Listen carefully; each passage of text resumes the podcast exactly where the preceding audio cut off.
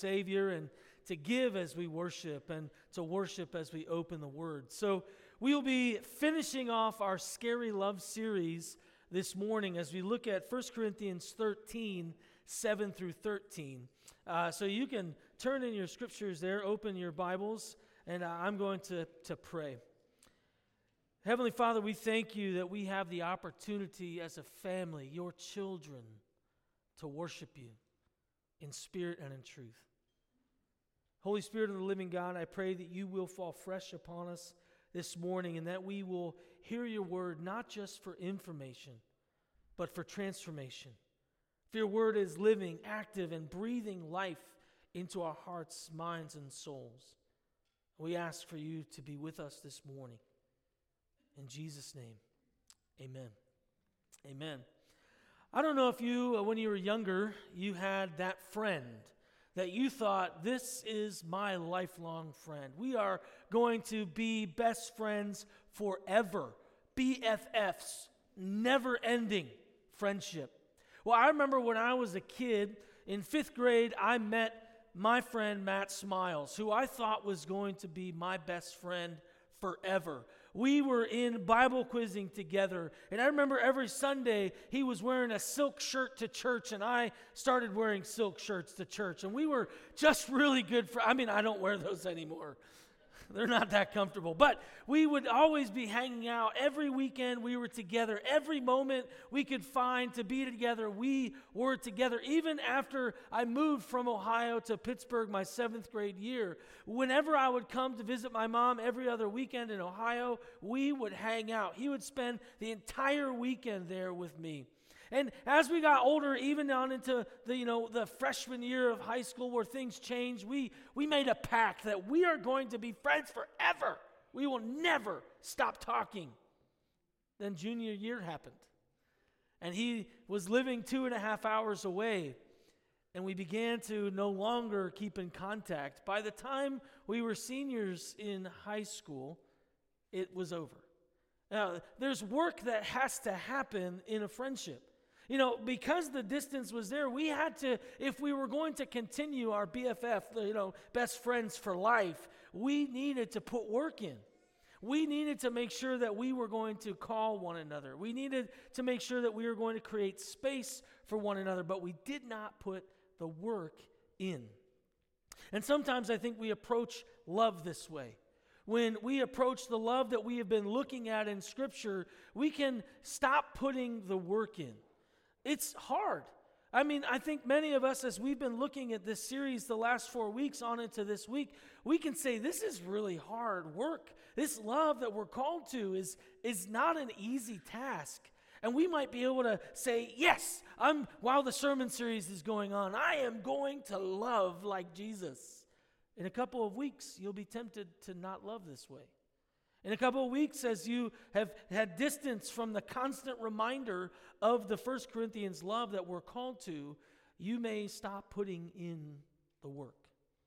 We must understand that true love demands a lot from us. True love is not easy. This love that we are called to from Scripture, not just in 1 Corinthians 13, but in 1 John 1 and 2 and 3, we are continuously challenged to love. The entire book of John, if you look at the gospel, was a gospel of love. He consistently highlights love. Love is a vital part of how we live our lives as believers. But it's tough, it puts a lot of work. For us to suffer long as we are patient with one another. That doesn't sound fun. To give mercy and forgiveness where we would rather hold a grudge where we would love to keep score of how bad that person is loving us. No matter how tempting that is, we must let those go and allow love to flow from our lives, to flow from our relationship with Christ. So as we wrap up this section verses 7 through 7 excuse me through 13 we're going to be challenged to understand perfect love.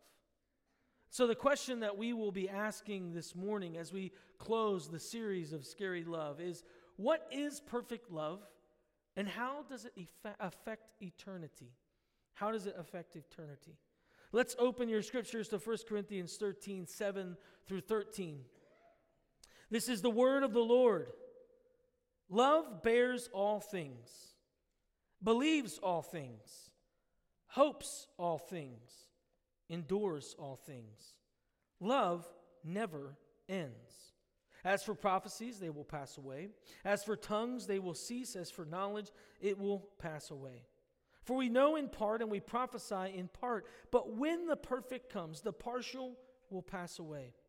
When I was a child, I spoke like a child. I thought like a child.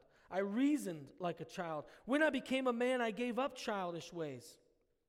For now we see in a mirror dimly, but then face to face.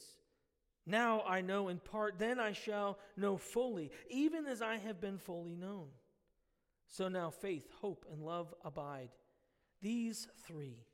But the greatest of these is love. Love is the greatest of faith, hope, and love. Love is the heartbeat of God and the heartbeat of the church. This is how we are to live. And I think the first thing that we can see from this passage is that perfect love is a transcendent treasure. Perfect love is a transcendent treasure. When you look at verses 7 through 8, particularly, this idea that love bears all things, believes all things, hopes all things, endures all things, that kind of love does not seem to make logical sense. How in the world can this type of love be transcendent? That it transcends everything, no matter the pain, no matter the situation, no matter the anxiety, no matter the worry, no matter the political uproar, no matter anything that's going on in our lives and around us, this love transcends all things. This love is transcendent. And we can begin to become despondent and think that this love does not exist, but this love exists. The perfect love that we're talking about is the agape love, the committed, the covenantal love. And we can see that only God can provide this type of love. And that's where we're going to be in this morning this idea of God's perfect love for us and how we can then give this type of love. Because we, if we're honest, as we've been going through this series, we can look at our lives, look at what Scripture calls us to, and say, man, I am falling short. I'm not loving the way the Bible is calling me to love. And maybe you've had those moments of frustration as we've been talking about these issues. I know because I've had really good emails and good phone calls about how difficult this is, but how desirous it is for certain people to live into. And my prayer is that you have been convinced and convicted of your need to live into perfect love, to receive the love that God has called for you to receive and to give it. But we are not perfect, so we will fail in perfect love. I know many of you think that I'm perfect. Talk to my wife for one minute, and you'll find that I'm not. We are not perfect people. We live in a broken world. And we ourselves have experienced brokenness. We have walked in brokenness. Many of us who are in Christ were once away from Christ, and those who are not with Christ are away from Christ. And we don't live in a perfect world, and we are not perfect people. And so we are not the people who can provide perfect love. We just cannot do it. Now, you might be saying, well, why in the world are you preaching about perfect love when we can't even attain it? Right? But the reality is, is that Paul, as he's writing to the church in Corinth, he's not trying to shame them at their inability to love this way. He's trying to give them a goal, saying, Do everything you can to be empowered by the Holy Spirit to love this way. Love this way. It's a goal that we are to meet. We will fall, we will fail, we will stop loving this way, but we must be convinced and convicted by the Holy Spirit to adjust when our love is off. Because when we understand now from Scripture what this love is calling us to, when we begin to be easily angered, when we begin to lose patience, when we stop living in kindness and mercy, when we begin to compare ourselves with others and get jealous and envious, when we begin to keep scorecards against those who are doing things against us, we can then allow the Spirit to say, You're not loving. Change. Repent. Turn back to me and love the way I've called you to love. And we talked last week about the importance of holding one another accountable.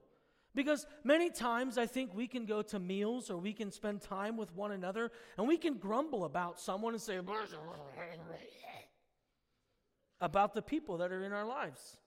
And we can say, well, you don't even know what this person, do you hear what this person said in church? Oh my goodness, what's that? And that in that moment when the person is listening to the person who's grumbling, we can lovingly say, Hey, I don't think that you're loving them. Yes, they've brought pain. Yes, they've brought wounds. Yes, they're failed and flawed, but my friend, so are you. What's your part in this situation? See, we don't usually do that. We're afraid to do that because we're like, okay, well, they're already clearly very mad. And if I say anything to them, they're going to throw the pizza in my face and walk away. But we can't be afraid to love one another by calling each other out in a loving way. We need to be held accountable to loving. We're not perfect people. So, if we're not perfect people and we cannot love this way, why in the world are we learning about this? Because only God can offer perfect love. That's why. Only God can offer perfect love. Perfect love is scary because here's the deal here's the kicker. We have to come to grips with the reality that God loves us. Now, you might say, I know God loves me. He's my Savior. He died on the cross. Yeah, He loves me. But have you really actually sat with God and said, Father, let me experience your true love?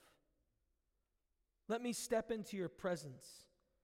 Because no matter what you've done, no matter your past, no matter your brokenness, no matter your wounds, no matter your failures at love, God loves you. He loves you for who you are, and He loves you for who you will become under His power in the empowerment of the Holy Spirit. He died for you while you were still a sinner. He saw you as His child and said, I love you. I think that's an important thing that you and I need to grasp onto. We often believe the lie that we are unlovable. When we look at ourselves in the mirror and we're honest with our thinking about who we are, we might say, no one could really love me. Or we slip and we fall and we sin and we say, God's done with me now. He's never gonna, uh, he's never gonna take me back because I'm such a failure. And maybe that's the language that you speak to yourself over and over and over again. I'm a failure. I'm a mess. I'm horrible. I'm broken. God could never love me. But the truth of Scripture is that He does love you. When we look at 1 Corinthians, it's not just a challenge for us to love in a certain way, it's the truth of God, how He loves us. He bears with our mess. He suffers long. He gives mercy. He does not keep score. He loves you. He's kind. He's patient. Man, that's hard to, to come to grips with sometimes. Because we are the only people, besides God, who know how messed up we really are. And when we can come to God in full honesty, with authenticity, and say, I'm a mess, but I know you love me. Let me feel your love. Break the lies of the enemy that I'm unlovable, unworthy, that I'm broken, and that I am just unable to receive your love. Because that is a lie from the pit of hell that we are unable to receive his love. And so I challenge you this morning to keep this in your mind that only God can offer perfect love. And love uh, lasts forever. We can never leave God's love if we just allow ourselves to experience it. He is everywhere. David in the psalm declared, Where shall I go from your spirit, or where shall I flee from your presence? If I ascend to heaven, you are there. If I make my bed in Sheol, you are there which means that God's presence is always with us. And if God is love, God's love is always with us. You cannot escape his love. You might try and run because it's a little bit scary that someone could love you with all that you are and all who you are, and you know all of that. You might say, No, I got to get away from this. This is scary stuff because someone really loves me. Someone really loves me. Yes, yes, yes, he does. We must know that God, who is love, loves us. And we might say, uh, it's difficult for me to love this way, but when we live and flow from the love of God, it is possible to love better. It is possible for us to be continuously sanctified through and through, become holier and holier, and more and more like Christ, which means that we will love more and more and more. If your love is not growing, your holiness is not either. If you are not seeing growth in your love, you are not allowing the Spirit of God to sanctify you through and through. That's hard to deal with, but it can only flow from God's love. True love can be given and received from human to human, empowered by the Spirit. It is possible to love more. You might say when you look at your children, I could never love anyone more than that child. Some of you are like, I know I can love someone a little bit more. Same with your spouse or your brother, your sister, your mother, your father. But we can love the way we are called to love only through the empowerment of the Holy Spirit who lives within us. And when we listen to the Spirit who lives within us, who dwells within us, who abides within us, because He is there, we can love like Him. But you cannot love in your own humanity. You cannot offer this deep love in and through yourself. It is only through Him. David Benner once said, The deep longing for surrender to perfect love can never be satisfied by anyone other than God. Human love, no matter how noble, is always contaminated by self interest. So the only way that we can truly be loved is through God. We can offer the love that God gives through the empowerment of the Holy Spirit, but often because we are trying to find the, the tangible love, we put all of our hopes and all of our dreams of being loved in humans. But if we recognize and remember that human is not God, they cannot and will not love me fully the way God does. I cannot put all of my hopes and all of my dreams and all of my passion into being loved by humanity. We must rely upon God's love only. Because I know you know this, because we live in a broken world, but every single person that you hope loves you the way you want God to love you, they will hurt you. And you will say, Love does not exist. Love can't be real. This, man, love that God calls us to, it's not a real thing. But remember, love is not just an emotional thing either. Love is a choice. Agape is a covenantal love, which means every day I will choose to love. But again, we can only do this through the empowerment of the Holy Spirit because we are humans. Benner continues, His love and only His love is capable of the deep transformation we desperately need. His love, and only His love, is capable of making us into great lovers, the great lovers He intends for us to be. We can only love because He loved us first. Love flows from the Father the Son and the Holy Spirit into our hearts and into our lives, and then we see how we can love one another. This is an important part of this scary love. And I think Paul saves it for the end because he gives them these big chunks of how we're to love, of what it looks like, and how we're to flow into it. And then he ends and says, it's only possible through the Lord. It's only possible. This is transcendent love, love that we cannot understand at all. The love that we experience, this is important. The love that we experience on earth connects us to eternity. If it is God's love and God is forever, then it connects us to eternity. because we are connected to God. We are connected to love. Paul stated, Love never ends. Love will continue.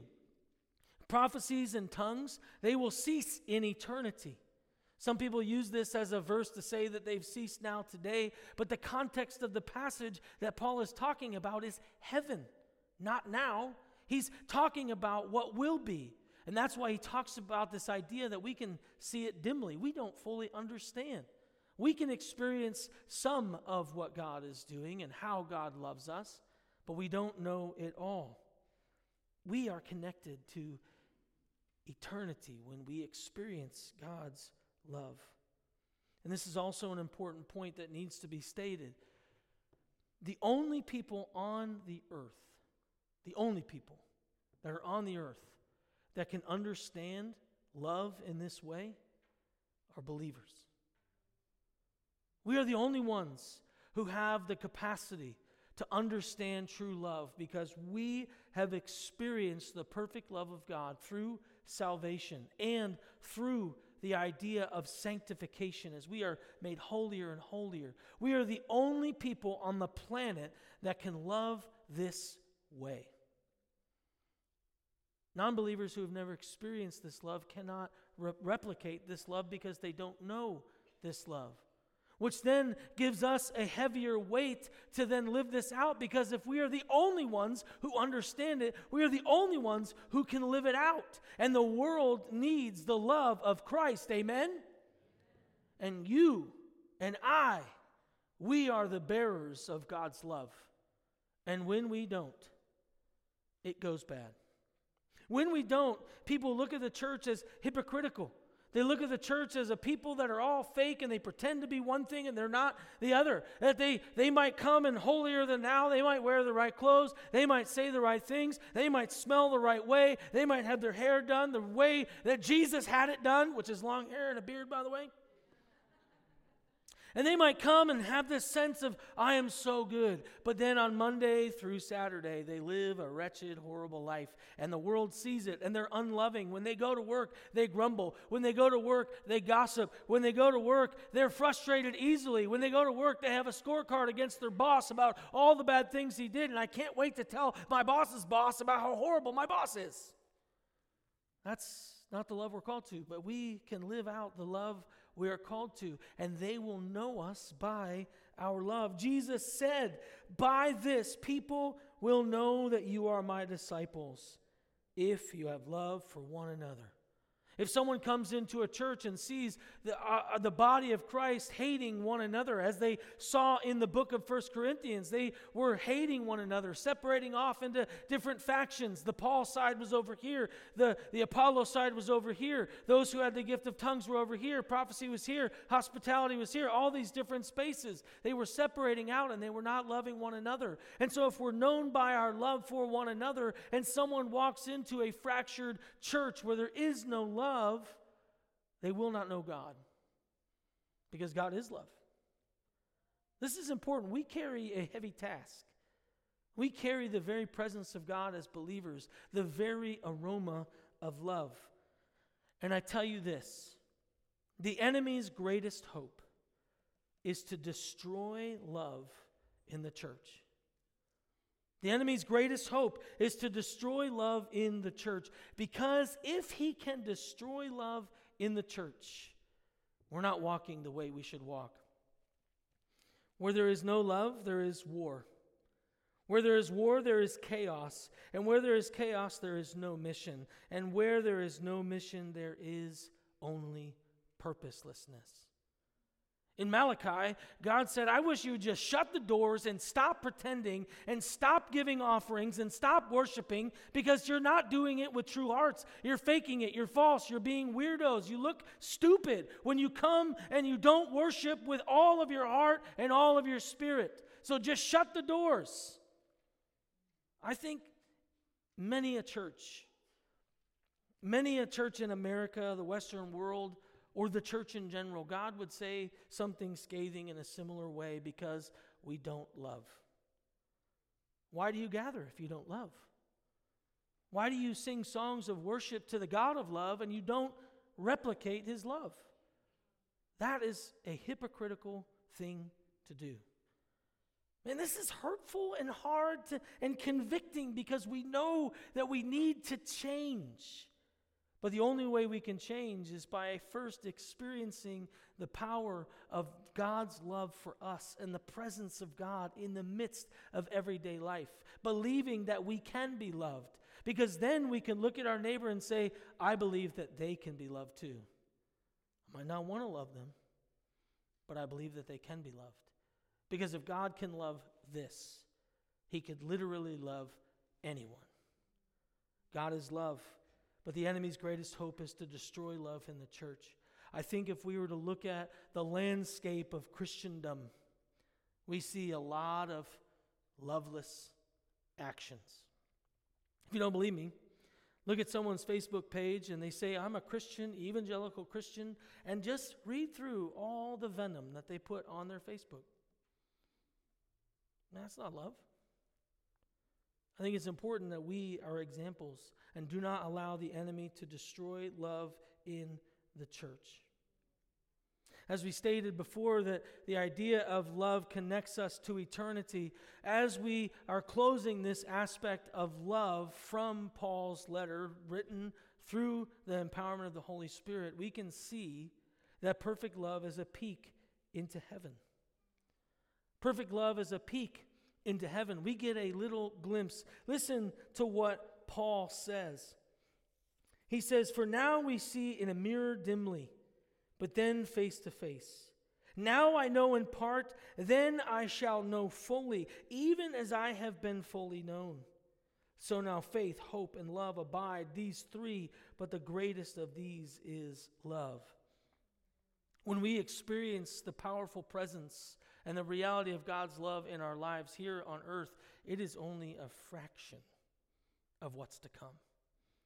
Now, if that's true, and you have really allowed this, the Spirit of God to wash you with a tidal wave of His love, to experience the fullness of His love for you, despite who you are, despite your brokenness, and you receive that. When you get to heaven, we're in for a wild ride if that's just a fraction of love. We're in for an amazing time of love, where love lasts for eternity. Love will be a giant, huge part of heaven. Worship and love. Worship and love. There will be no need for prophecies anymore in heaven because we will be in the presence of God for eternity. There will be no reason for a specific special language of tongues here on earth that we receive. There will be no need because we will have a perfect face to face communion, discussion, conversation, hand in hand, walking with God in heaven. And we'll be lavished with love and lavish one another and lavish God with love through the power of worship. It's only a peek of what is to come. Just a peek. And what we now have on earth is only that fraction of what is to come. Only a fraction. I want to go back to something that I had stated before. Because I believe really truly in my heart and in my soul that the reason why we do not love is because we have not allowed God's love to wash over us. We know cognitively that God loves us, that He died on the, on the cross for our sins, that He washed us white as snow, cleansing us from Satan's sin and death. When we repent and turn to Him, we know that He loves us cognitively. But have we allowed that reality to hit our heart and soul, to really go deep into who we are as a person, knowing that He loves us, knowing that He has perfect love for us, that this love that He states that we are to have, empowered by the Spirit, that He already offers to us. I pray that we will be people who experience this perfect love that we will continue to rest and sit in the perfect love that God offers for us. And so I am going to pray. But as I pray, if you have never experienced that love of God through salvation or through His presence, I want you to come forward. You could sit in the pew if you don't want to be prayed for and just ask the Lord to give you His love. If you have never come to Christ and you don't know the truth and the beauty of salvation, come and give your life to Christ this morning. Say, I, I, I hear that you love me. I hear that you died for me even while I'm still a mess, and I need that salvation. Come, Lord Jesus. Enter into my life and bring transformation. Repent of your sins and turn away from your old life. If you are a believer and you're sitting here feeling stagnant in your walk with Jesus Christ and you need a fresh filling of His Spirit and love, come forward and ask for Him to wash you with His love. I think we often need a reminder. We often need that tidal wave of God's love to wreck us and crash us back down to the ground so that we can then love the same way He loves us. It's only through His love for us that we can provide this love. So I do encourage that. Come to the front if you don't want to be prayed for in the pews and just ask God to wash you with His love. If you want prayed over, please come to the altar. We will find our elders will pray with you. And some of our female leaders will come and pray over you. Don't miss this opportunity. It's important. Let's pray. Father, you are love. You sent your Son, and He accepted the call to go to the cross because of love. I pray that this morning we will experience your presence in a powerful way, where we hear your voice speaking to our soul I love you, daughter. I love you, son. And may we receive that in its fullness this morning. In your name, amen.